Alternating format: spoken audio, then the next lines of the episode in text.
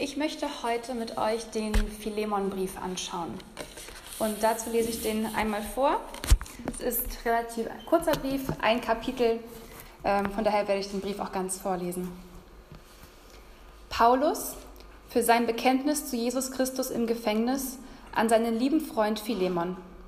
Zusammen mit dem Bruder Timotheus grüße ich dich, unsere Mitarbeiter, Aphia, unsere Schwester, Archippus, der Seite an Seite mit uns für den Glauben gekämpft hat, und die Gemeinde, die in deinem Haus zusammenkommt. Euch allen wünschen wir Gnade und Frieden von Gott, unserem Vater und von Jesus Christus, unserem Herrn. Jedes Mal, wenn ich in meinen Gedanken an dich denke, danke ich meinem Gott. Denn ich höre immer wieder von deiner Liebe und von deinem Glauben, von deinem Glauben an Jesus, den Herrn, und von deiner Liebe zu allen, die zu Gottes heiligem Volk gehören. Du praktizierst deinen Glauben, indem du anderen tatkräftig hilfst, und ich bete darum, dass du gerade dadurch zu einem immer tieferen Verständnis für all das Gute geführt wirst, das uns durch unsere Beziehung zu Christus geschenkt ist. Ja, es hat mir viel Freude gemacht und hat mich sehr ermutigt, von deiner Liebe zu erfahren. Denn durch dich, lieber Bruder, sind die Gläubigen innerlich gestärkt worden. Aus diesem Grund möchte ich dich nun um etwas bitten. Ich könnte es dir zwar auch befehlen, das zu tun, was ich für angemessen halte, unter der Berufung auf Christus hätte ich die volle Freiheit dazu. Doch um der Liebe willen werde ich nur eine Bitte äußern. Ich tue es als der Ältere von uns beiden. Ich tue es als der Paulus, der jetzt sogar für Jesus Christus im Gefängnis ist. Es geht bei meiner Bitte um jemand, den ich als mein Kind betrachte, jemand, dessen Vater ich geworden bin, weil ich ihn hier im Gefängnis zum Glauben an Christus geführt habe. Es geht um Onesimus. Er, der Nützliche, war dir früher zu nichts Nütze, doch jetzt ist er sowohl dir als auch mir von zu großem Nutzen geworden. Diesen Onesimus schicke ich nun zu dir zurück, ihn, der mir so ans Herz gewachsen ist, dass ich ihn, wenn es nach mir ginge, am liebsten hier bei mir behalten hätte. Denn er könnte mir, solange ich noch wegen des Evangeliums im Gefängnis bin, gute Dienste leisten, genau wie du selbst es tun würdest, wenn du hier wärst. Doch ohne deine Zustimmung wollte ich keine Entscheidung treffen. Schließlich sollst du das, was gut ist, nicht gezwungenermaßen tun, sondern aus freien Stücken. Und wer weiß, vielleicht ist er deshalb eine kurze Zeit von dir getrennt gewesen weil du ihn nun für immer bei dir haben sollst, nicht mehr als einen Sklaven, sondern als etwas weit Besseres, als einen geliebten Bruder. Wenn er das schon für mich ist in so hohem Maß, wie viel mehr wird er es dann für dich sein? Denn mit dir ist er sowohl durch die irdischen Verhältnisse als auch durch die Zugehörigkeit zum Herrn verbunden. Wenn du mich nun als deinen Gefährten und Mitarbeiter ansiehst, dann nimm Onesimus so auf, wie du mich aufnehmen würdest. Und sollte er dir irgendein Unrecht zugefügt haben oder dir etwas schulden, stelle es mir in Rechnung. Ich, Paulus, werde die Schuld begleichen. Ich schreibe es hier mit eigener Hand. Ja, lieber Bruder, lass mich ein Nutznießer deiner Liebe sein. Wir sind doch durch den Herrn miteinander verbunden. Erfülle mir meinen Herzenswunsch, tu es Christus zuliebe.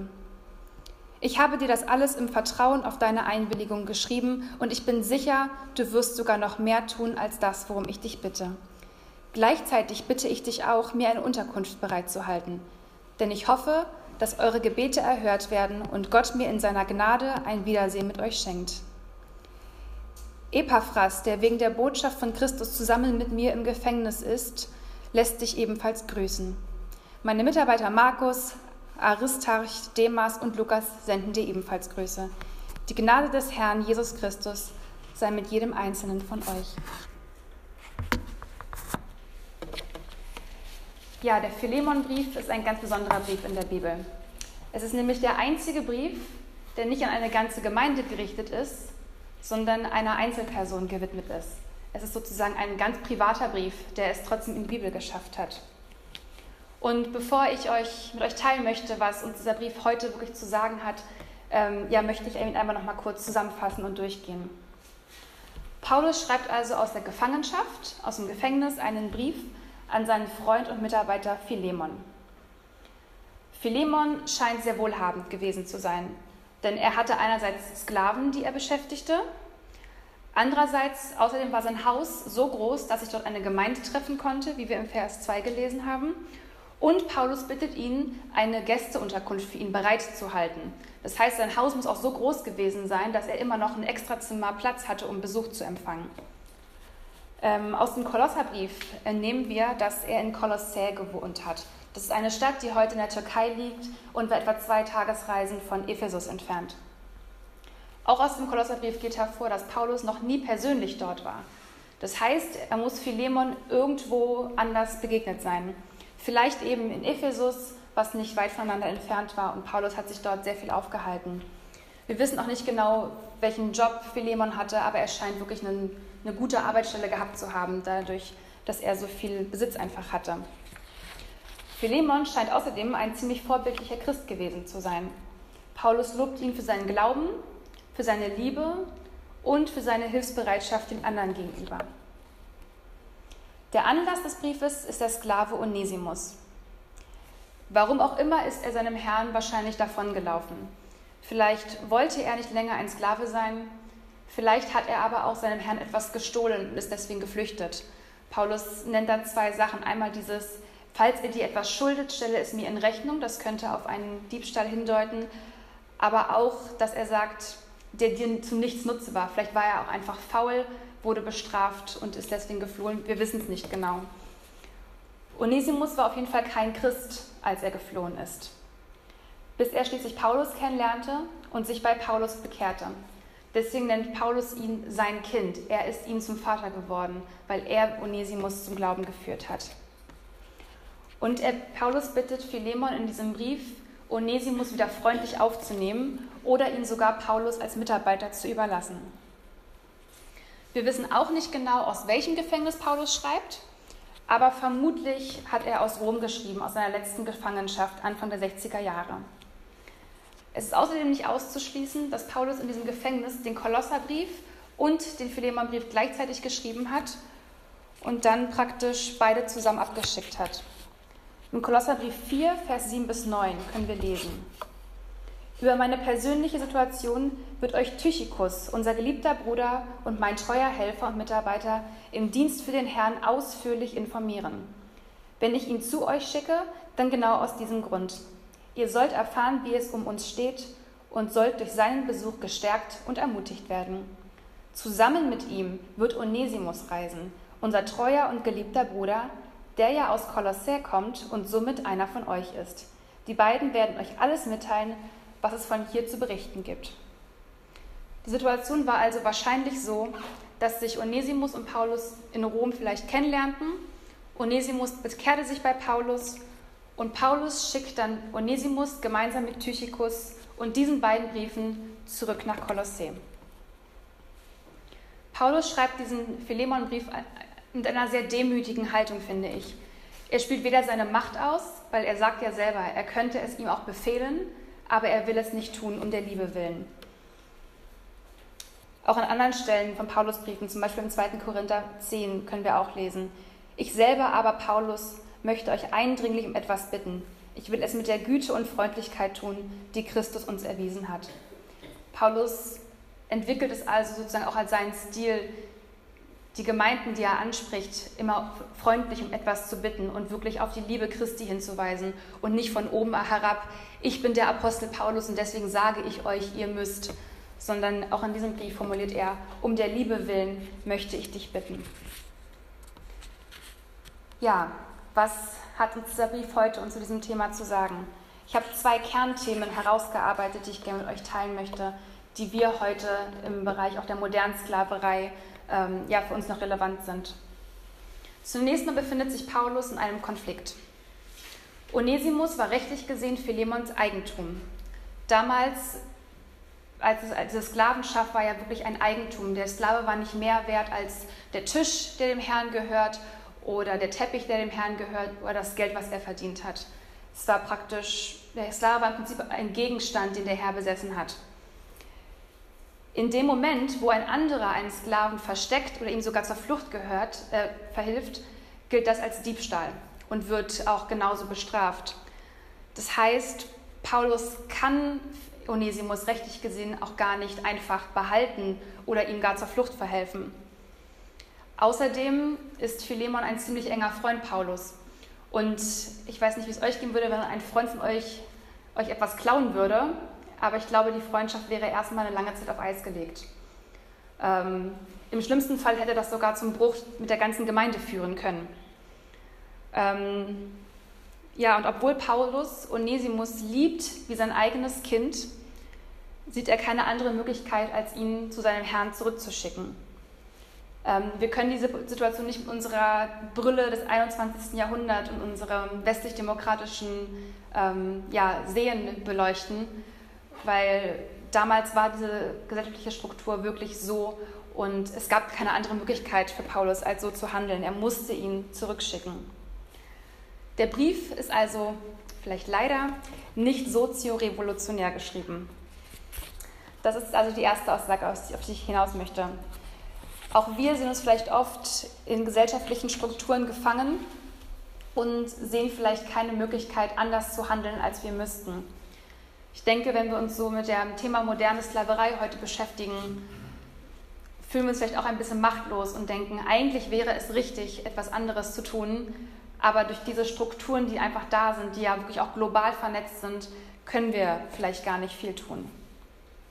Die zweite Aussage, auf die ich hinaus möchte, ist aber, dass der Brief zeigt, dass wir trotz allem begrenzte Möglichkeit haben zu handeln. Paulus befand sich zwar in dem Konflikt und musste Onesimus zurücksenden, trotzdem hat er etwas getan. Er hat ihm einen wohlwollenden Brief mitgegeben und Philemon gebeten, den Sklaven, der ihm weggelaufen ist, für den im schlimmsten Fall er ihn hätte auch umbringen können, ihn wieder wohlwollend aufzunehmen. In anderen Briefen können wir sehen, wie Paulus Haltung auch zu dem Thema war. Im 1. Korinther 12, Vers 3 schreibt er zum Beispiel, wir alle, ob Juden oder Nichtjuden, Sklaven oder Freie, sind mit demselben Geist getauft worden und haben von derselben Quelle den Geist Gottes zu trinken bekommen. Und dadurch sind wir alle zu einem Leib geworden. Der Glaube relativiert also die gesellschaftlichen Unterschiede. Durch den Glauben sind Sklaven und Nichtsklaven gleichgestellt geworden.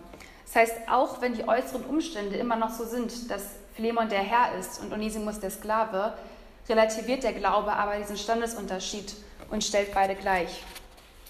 Im 1. Korinther 7, Vers 20 bis 24 geht Paulus sogar noch ein Stückchen weiter. Jeder soll die Lebensumstände akzeptieren, in denen er sich befand, als er zum Glauben gerufen wurde. Warst du ein Sklave, als Gott dich rief? Lass dich davon nicht niederdrücken. Wenn sich dir allerdings eine Gelegenheit bietet, die Freiheit zu erlangen, dann mach dankbar davon Gebrauch. Ob du frei bist oder nicht, spielt letztendlich keine Rolle. Denn wenn du ein Sklave warst, als du in die Gemeinschaft mit dem Herrn gerufen wurdest, bist du jetzt durch den Herrn ein freier Mensch. Und wenn du frei warst, als Gott dich rief, bist du jetzt ein Sklave, ein Sklave von Christus. Denkt an den Preis, den Christus gezahlt hat, um euch als sein Eigentum zu erwerben. Macht euch daher nicht selbst zu Sklaven von Menschen. Noch einmal, Geschwister, jeder soll die Lebensverhältnisse akzeptieren, in denen er sich befand, als er zum Glauben gerufen wurde, und soll seinen Platz so ausfüllen, wie es Gott gefällt. Paulus versucht also diesen Konflikt, diese gesellschaftlichen Unterschiede ein Stück weit zu entschärfen und zu sagen, seht euch als gleichwertig an, denn du bist ein Sklave Christi und trotzdem bist du ein freier Mensch. Im Philemonbrief drückt Paulus es so aus, dass Onesimus für Philemon nicht mehr wie ein Sklave sein soll, obwohl er es halt nach den äußeren Umständen noch so ist, sondern wie einen geliebten Bruder. Ich weiß nicht, wer von euch allen ein Einzelkind ist oder wer Geschwister hat. Könnt ihr euch mal melden, wer hat alles Geschwister? Fast alle, ja. Ich weiß nicht, ähm, wenn ihr keine habt, stellt euch vor, ihr habt vielleicht eine kleine Schwester oder einen großen Bruder, was ihr euch vielleicht gewünscht habt immer, wie ihr als Kinder zusammen gespielt habt, was ihr für Lebensabschnitte miteinander geteilt habt. Wie möchtet ihr, dass andere Menschen eure Geschwister behandeln? Stellt euch vor, eins eurer Geschwister wäre ein Opfer von Sklaverei. Euer großer Bruder erntet Kaffeebohnen in Südafrika bei sedener Hitze für einen Lohn, von dem er seine vier Kinder nicht ernähren kann. Eure kleine Schwester näht 16 Stunden am Tag in einer dunklen Fabrik in Bangladesch Jeanshosen. Euer kleiner Bruder ist Gemüsebauer in Spanien und besprüht die Pflanzen mit krankmachenden Pestiziden ohne Arbeitsschutzkleidung. Der Sklave wird zum Bruder. Die Menschen, die moderner Sklaverei heutzutage gefangen sind, sind potenziell unsere Geschwister in Christus oder sind es sogar. Wir wissen, wir wissen, wie viele Christen es auf der Welt gibt und wir wissen nicht, in welchen Lebensumständen sie gefangen sind. Ja, wie vereinen wir diese zwei Aussagen jetzt? Wie Paulus stehen wir auch oft im Konflikt. Wir sehen die Menschen an oder vielleicht kennen wir sie sogar noch, noch gar nicht. Aber ich denke, wir alle wünschen uns eine bessere Behandlung für die Leute, die in anderen Ländern für unseren Lebensstandard schuften. Und trotzdem, so geht es mir zumindest, ich fühle mich ganz oft machtlos, weil ich gar nicht weiß, woher kommt das Gemüse, was ich jetzt kaufe, woher kommt, aus welcher Produktion kommt die Jacke, die ich gerade anhabe, ähm, was hat die Frau, die mir gerade im kurzen Rock um 6 Uhr morgens entgegenkommt, was hat die die ganze Nacht gemacht? Ja, wo war sie? Was wurde ihr vielleicht auch angetan? Dieses ganze System von Menschenhandel und Sklaverei umspannt unseren ganzen Globus und ist so vernetzt äh, und ist ein so profitables System, dass die Menschen, die davon Nutzen haben, ähm, ja, auch nicht bereitwillig wären, das aufzugeben. Ich wünsche mir eigentlich, dass jeder Mensch auf der Welt fair bezahlt wird, Produkte nachhaltig und ökologisch hergestellt werden, am besten es keine Prostitution mehr gibt und dass Organspenden legal und geordnet organisiert werden. Die Realität ist aber, dass auch wir, wie Paulus damals, nicht wirklich in dieses große System eingreifen können und nicht alles umwerfen können. Trotzdem haben wir zumindest begrenzt Möglichkeiten zu handeln. Wir können faire Produkte kaufen, wo es geht und damit zumindest den einzelnen Personen helfen, die für dieses Produkt gerade einen fairen Lohn bekommen. Wir können versuchen, Obst und Gemüse aus der Region zu kaufen oder zumindest aus Regionen zu kaufen, wo es Arbeitsschutzbedingungen gibt. Wir können unsere Nachbarn, unsere Freunde, unsere Arbeitskollegen für dieses Thema sensibilisieren. Wir können unser Möglichstes tun, in eine Generation von Heranwachsenden jetzt zu investieren, die wieder sensibel wird für Sexualität und Wertschätzung, die versteht, dass gekaufter Sex nicht die innere Leere mit Liebe füllt, sondern dass es ein Kreislauf ist, den, der nicht durchbrochen werden kann. Eine Generation, die auch davon auch aufmerksam wird, dass im vielen pornografischen Material die Darsteller und Darstellerinnen nicht unbedingt freiwillig mitmachen. Wir können vielleicht die Männer und Frauen, die auf dem Straßenstrich stehen, nicht mitnehmen und beschützen und da aus dem System herausnehmen. Aber vielleicht begegnen wir ja mal einer Person und dieser Person können wir mit Liebe und Wertschätzung begegnen, fragen, ob sie etwas braucht. Wir können vielleicht nicht direkt im Kampf gegen Menschenhandel einsteigen, aber es gibt Organisationen, die sich dahingehend engagieren und die können wir unterstützen im Gebet oder auch finanziell. Ja, heute ist der internationale Gebetstag der Heilsarmee gegen Menschenhandel und deswegen wollen wir jetzt auch wirklich dafür beten. Wir wollen für die Opfer beten, die wirklich ja, gefangen sind, dass sie Kraft und Trost erhalten aber wir wollen auch für die Täter beten. Denn indem wir für die Täter beten und, und darum beten, dass sie Einsicht bekommen, können wir auch den Opfern helfen. Paulus schreibt in 2. Korinther 10, wir leben zwar in dieser Welt, aber das heißt noch lange nicht, dass wir so kämpfen, wie die Welt kämpft. Die Waffen, mit denen wir unsere Kämpfe führen, sind nicht die Waffen dieser Welt. Und das Gebet ist, denke ich, definitiv eine Waffe, die nicht von dieser Welt ist. Und oft unterschätzen wir, glaube ich, wie viel Kraft Gebet eigentlich hat. Ja, wir wollen für die Opfer beten, für die Täter, aber vielleicht auch um Einsicht für uns selbst. Es gibt eine Webseite, die heißt slaveryfootprint.org und da kann man herausfinden, wie viele Sklaven man selbst eigentlich beschäftigt. Ich habe das mal gemacht jetzt vor der Predigt und ich beschäftige tatsächlich durch den Lebensstandard, den ich habe, durch die Schuhe, die ich trage, den Schmuck, den ich trage, meine Klamotten, etwa 40 Sklaven. Vielleicht beschäftigt ihr ein paar mehr, vielleicht ein paar weniger. Aber wenn ihr das Resultat bekommt, steht da immer dieser eine Satz, ganz ehrlich, auch einer wäre zu viel.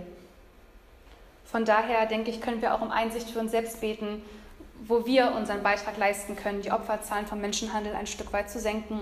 Oder falls ihr euch da schon engagiert, was der nächste Schritt wäre, ähm, da auch wirklich zu handeln.